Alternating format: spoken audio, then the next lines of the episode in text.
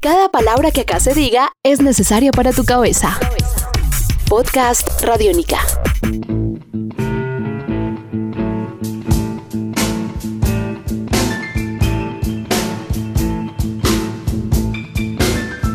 Podcast Radiónica. Bienvenidos a la periferia, pequeñas historias de la contracultura. En este espacio, en este podcast, nos gusta contar historias que de alguna manera hayan cambiado la historia del siglo XX y que de alguna manera hayan sido importantes para que nuevas generaciones hayan decidido desde el arte, desde la música, desde las artes plásticas, cambiar un poco lo establecido. En el programa pasado estuvimos hablando de los Beatles y cuando uno habla de los Beatles, pues obviamente tiene que hablar también de los Rolling Stones, que son el otro lado de lo que se conoció como la famosa revolución, la invasión británica, the British Invasion. Así que hoy estaremos hablando sobre todo de los primeros años de los Rolling Stones.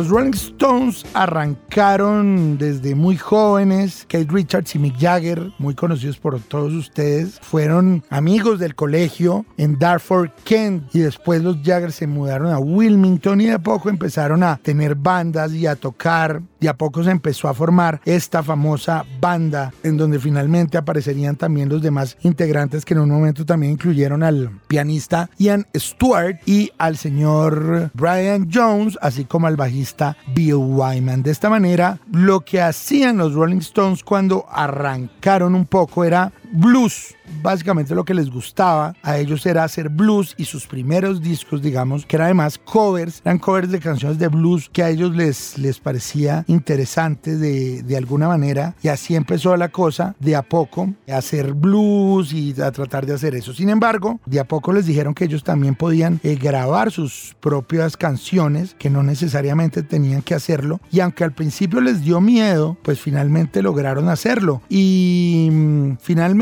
la primera canción compuesta por el dueto que después se volvería muy famoso, el dueto Jagger y Richards, porque recordemos incluso que ellos en un momento tenían, le pidieron el favor a, incluso a los Beatles que les grabaron algunas canciones porque ellos no sabían componer, pero finalmente con el tiempo pudieron hacer algunas canciones en donde ellos ya de alguna manera podían cantar. Y ya con el tiempo se volvieron unos grandes compositores que empezaron a hacer canciones que la gente conocería y de alguna manera los volvería famosos. Tal vez la primera canción, además compuesta por ellos, que los volvió a, a otro nivel en 1965, sería la famosa I Can Get No Satisfaction.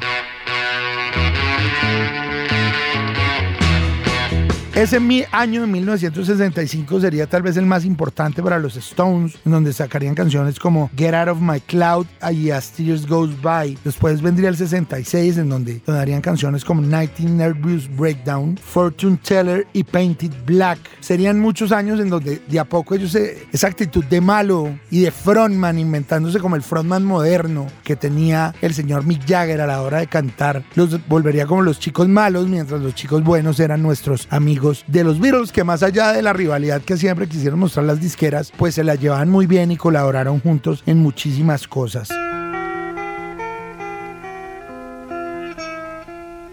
Con el tiempo empezó a cambiar un poco el sonido de los Stones, incluso se metieron un poco por el lado psicodélico. Canciones como Have You Seen Your Mother Baby Standing in the Shadow muestran ese otro lado. Y también canciones con una carga sexual más fuerte como Let's Spend the Night Together. Sin embargo, el momento de mayor psicodelia de ellos fue We Love You, esta canción que estamos escuchando de fondo, en donde además los coros los hace el señor eh, John Lennon. Y finalmente fue en su disco Their Satanic Majesty's Request, que fue la respuesta de los Stones a los Beatles, es que ellos definitivamente se fueron totalmente por el lado psicodélico con la famosa canción She's a Rainbow. Hasta ahí llegó su etapa psicodélica que muchos consideran no fue su etapa más afortunada y volvieron al rock and roll casi que ahí inventándose esa guitarra sucia, esa guitarra que es símbolo desde todo punto de vista de lo que son los Stones, esa guitarra rock and rollera, esa guitarra eh, mm, que de alguna manera invita también como a estar en un bar de mala muerte, un poco eso fue lo que empezó a sonar cuando hicieron canciones como Jumping Jack Flash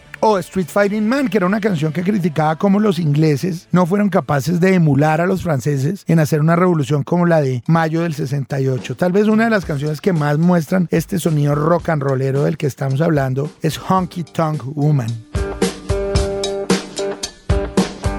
Honky Tonk Woman es una canción en donde se muestra ese rock and roll de ellos de la mejor forma. Finalmente hubo un momento muy triste en la vida de los Rolling Stones y es que uno de sus miembros fundadores, Ryan Jones, un hombre que era capaz de tocar cualquier instrumento, murió ahogado en su piscina y eso hizo que la primera parte de los Stones un poco desapareciera y fue reemplazado en ese momento por el señor Mick Taylor y ahí empezaron a hacer también varias de las mejores canciones que hicieron como lo fueron Ground Sugar Wild Horses, Beach, todas las canciones del famoso Sticky Fingers, un disco increíble que de verdad vale la pena que ustedes escuchen. Y realmente en lo que, lo que yo quería hacer en esta especial de la periferia, más que hablar de la historia de los Rolling Stones que se ha contado millones de veces, era como nombrar algunas de las canciones que son fundamentales para entender por qué fueron un grupo contracultural, por qué hablando de sexo, hablando de drogas, hablando de rock and roll, hablando de ese tipo de cosas, logramos volverse la banda más famosa de la historia y por qué 50 años después de que hayan salido, todavía cuando se presentan en cualquier lugar del mundo, pues son una leyenda que nunca podremos olvidar. Así que obviamente la discografía de ellos sigue hasta, hasta el 2000 cuando sacaron la Bigger Bang, pero queríamos quedarnos en sus primeros discos para que ustedes tuvieran claro cuál era el sonido de los Rolling Stones.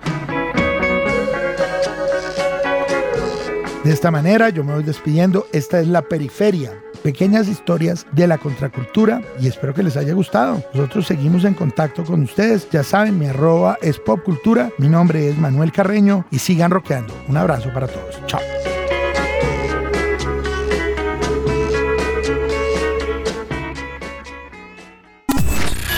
Este es un podcast Radiónica. Descárgalo en radiónica.rocks. Podcast Radiónica.